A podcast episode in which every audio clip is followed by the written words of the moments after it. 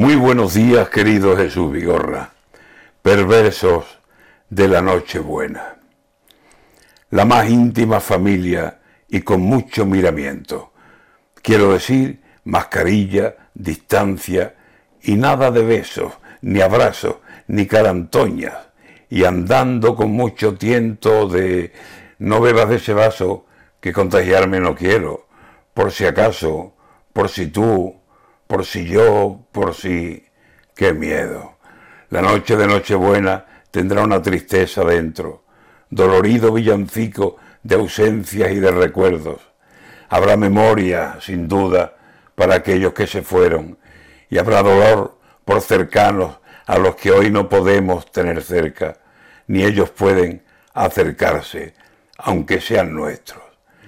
La noche de Nochebuena no tendrá sitios abiertos, ni puertas donde llamar, ni sitios cerca del fuego, como la noche lejana que José y María vivieron buscando un sitio decente donde montar su misterio.